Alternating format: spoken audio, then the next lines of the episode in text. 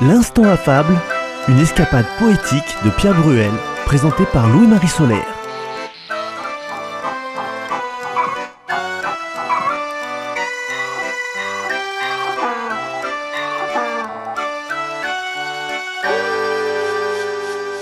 À propos du monde de la fable, La Fontaine a écrit, dans la fable première, livre 6, Le plus simple animal nous y tient lieu de maître. Une morale nue apporte de l'ennui. Écoutez à présent cette fable. La fable et la vérité. La vérité toute nue sortit un jour de son puits. Ses attraits par le temps étaient un peu détruits. Jeunes et vieux fuyaient à sa vue. La pauvre vérité restait là, morfondue, sans trouver un asile où pouvoir habiter. À ses yeux vient se présenter la fable, richement vêtue, portant plumes et diamants, la plupart faux, mais très brillants. Et vous voilà. Bonjour, dit-elle. Que faites-vous ici, seul sur un chemin? La vérité répond. Vous le voyez, je gèle.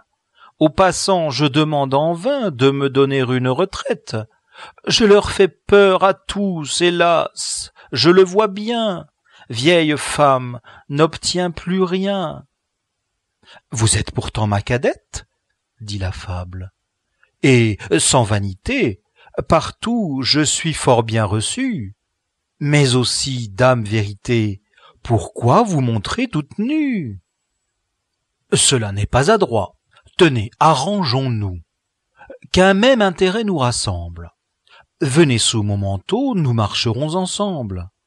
Chez le sage, à cause de vous, je ne serai point rebuté.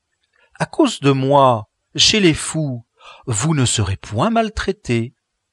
Servant par ce moyen chacun selon son goût, grâce à votre raison et grâce à ma folie, vous verrez, ma sœur, que partout nous passerons de compagnie.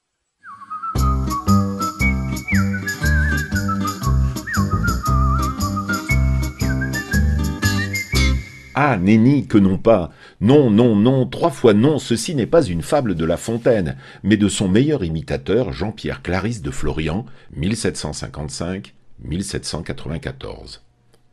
Aujourd'hui, nous entamons le livre 6, il y en a douze, des fables de La Fontaine. Dès le début, La Fontaine annonce Les fables ne sont pas ce qu'elles semblent être, le conte fait passer le précepte avec lui. La source de la fable qui va suivre, fable de Jean de La Fontaine, on peut la déceler dans l'apologue d'Ésope, le bouvier et le lion. De nos jours, un bouvier est une race de chien.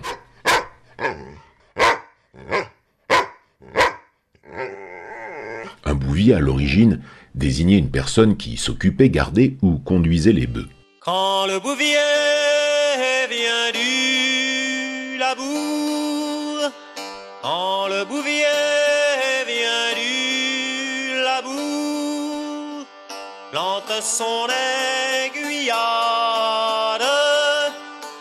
plante son aiguillade,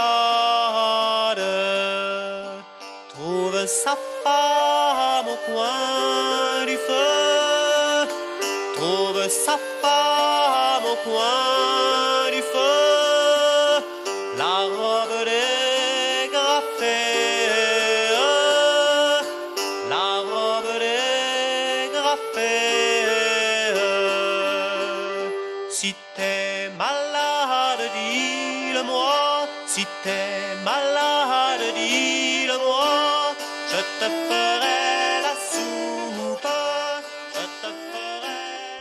C'est Pierre Yégel qui va nous dire la fable de ce jour. Producteur et animateur de radio, critique musical et directeur artistique de maison de disques, autodidacte, il se passionne pour la musique, il collectionne les disques. Vous savez, comme on dit, la paille de son voisin, point besoin de peintre. Pierre Bruel, notre maître, pourrait introduire le premier apologue de La Fontaine par une de ses historiettes. Pour ce pâtre, point question qu'on fasse le pitre, il aurait bien envoyé paître le loup. Écoutons Pierre Yégel dire la fable 1 du livre 6. Les fables ne sont pas ce qu'elles semblent être. Le plus simple animal nous y tient lieu de maître. Une morale nue apporte de l'ennui. Le conte fait passer le précepte avec lui. En ces sortes de feintes, il faut instruire et plaire et compter pour compter, me semble peu d'affaires. C'est par cette raison qu'égayant leur esprit, nombre de gens fameux en ce genre ont écrit. Tous ont fui l'ornement et le trop détendu. On ne voit point chez eux de paroles perdues. Phèdre était si succinct qu'aucuns l'en ont blâmé. Ésope en moins de mots s'est encore exprimé. Mais sur tous, certains Grecs renchéris et se piquent d'une élégance laconique. Il renferme toujours son conte en quatre vers, bien ou mal. Je le laisse à juger aux experts. Voyons-le avec Ésope en un sujet semblable. L'un amène un chasseur, l'autre un pâtre en sa fable. J'ai suivi leur projet quant à l'événement, y cousant en chemin quelques traits seulement. Euh, voici comme à peu près Ésope le raconte. Un pâtre, à ses brebis trouvant quelque mécompte, voulut à toute force attraper le larron. Il s'en va près d'un antre et tend à l'environ des là à prendre loup, soupçonnant cette engeance.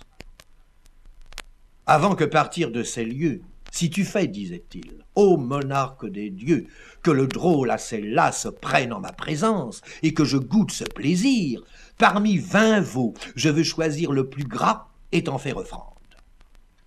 À ces mots, sort de l'antre un lion grand et fort.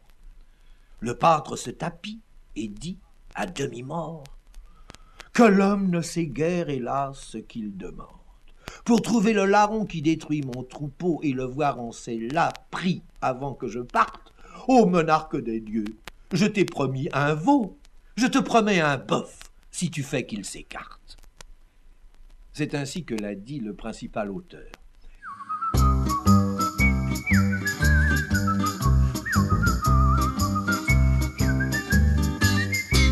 Les lacs, les lacets, nous l'avions déjà vu, ce sont les pièges à loups. Pour l'auditrice, l'auditeur qui souhaite aller plus en profondeur, nous conseillons les éditions des fables sorties en 1995 chez Garnier Flammarion pour le troisième anniversaire de la mort de La Fontaine, avec une bibliographie et des notes de Yves Le Pestipon.